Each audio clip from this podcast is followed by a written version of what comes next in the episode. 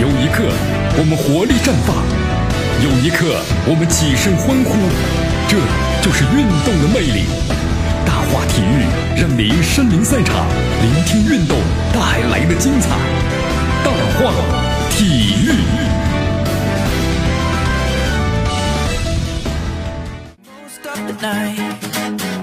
好，这里是江南的为大家所带来的大话体育啊，继续锁定我们绵阳广播电视台九十六点七故事频率。第一条消息啊，第一条消息是国际足联的。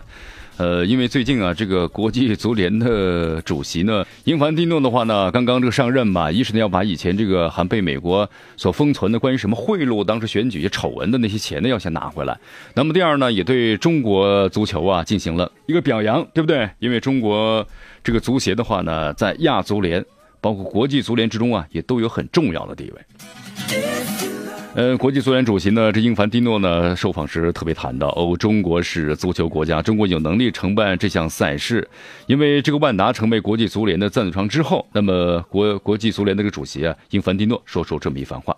因为万达呢是这个西甲的马德里竞技的股东，呃，目前呢马竞正在遭受处罚。对于万达呢成为这个国际足联赞助商之后，马竞的处境，这个英凡蒂诺也说了，赞助和这个竞赛是两回事啊，各自独立的啊。都对于中国足球的话呢，我们说了，它是一个经济大国，也是一个足球的国家。我们对中国呢非常的期待，也希望能够有更多的国家，包括中国来举办的世界杯这项伟大的赛事。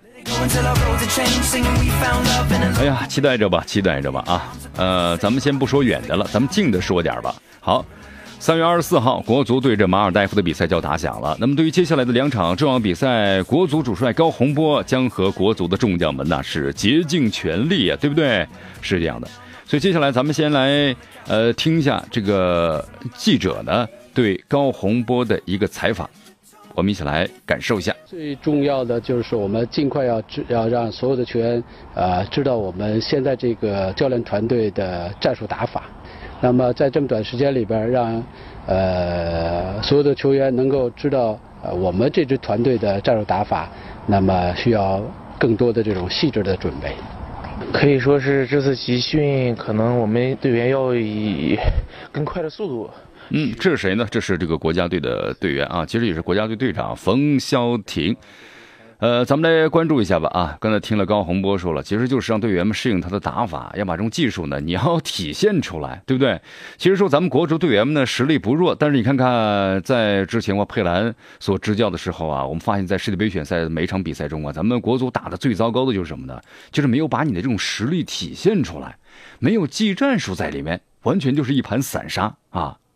所以让我们大家这个球迷们看的是非常的这样一种什么呢？愤怒。所以佩兰也因此呢下课了。当然成绩是最主要的。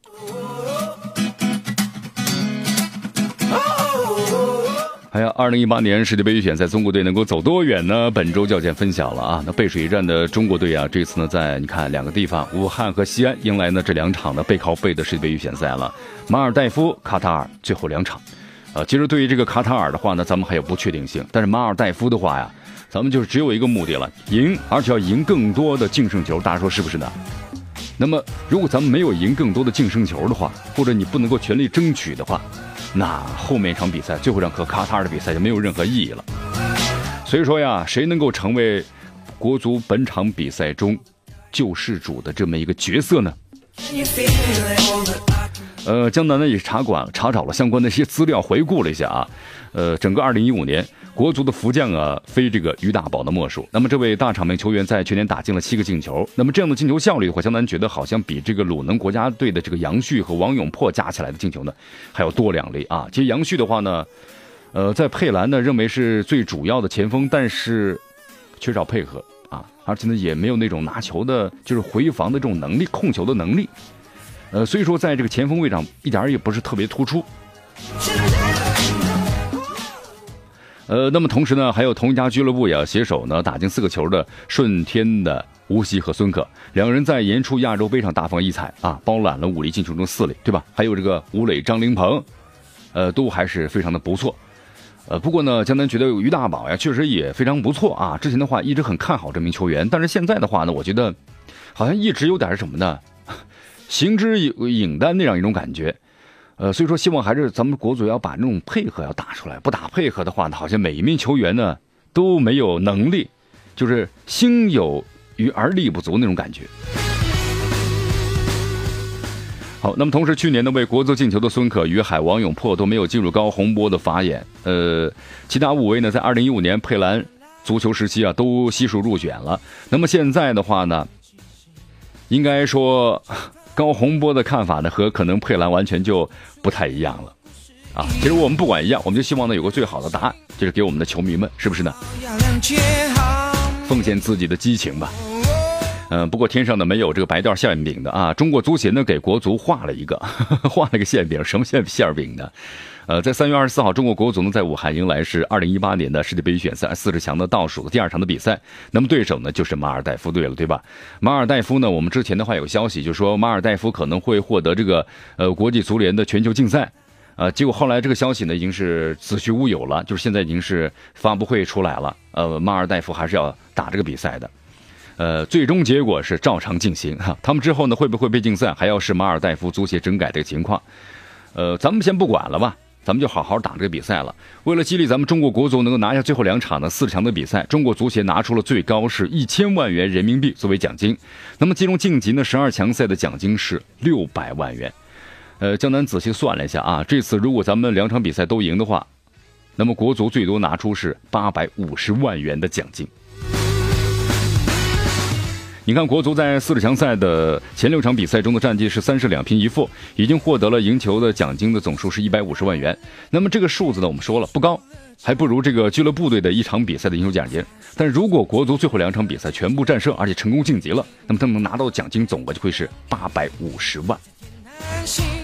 哎呀，所以说重赏之下呢，必有勇夫。当然，这个钱呢，我觉得也没有多大的重赏。其实能不能踢好四十强赛的最后两场比赛啊？挽回咱们球迷们的心，这才是问题所在。好，由于队员们呢，根据最新消息啊，出现了一些这个伤病，那么主帅高洪波要紧急召入了三十四岁的前国家队队长的杜威啊。杜威很久已经没有出现在国家队了，呃，现在的话呢，又紧急的召入。同时，高洪波也宣布了新的国家队队长呢，冯潇霆担任。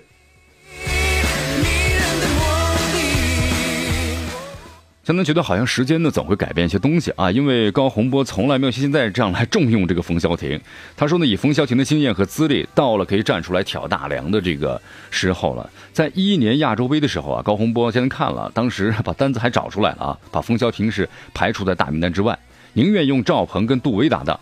那么赵洪高洪波的话呢，这次上之后的第一次集训名单也没有冯潇霆，但是现在的话，冯潇霆找回来了，而且呢成为后防核心，队内领袖。不得不说呀，这个处理很灵活。好，今天节目到此结束，咱们明天见。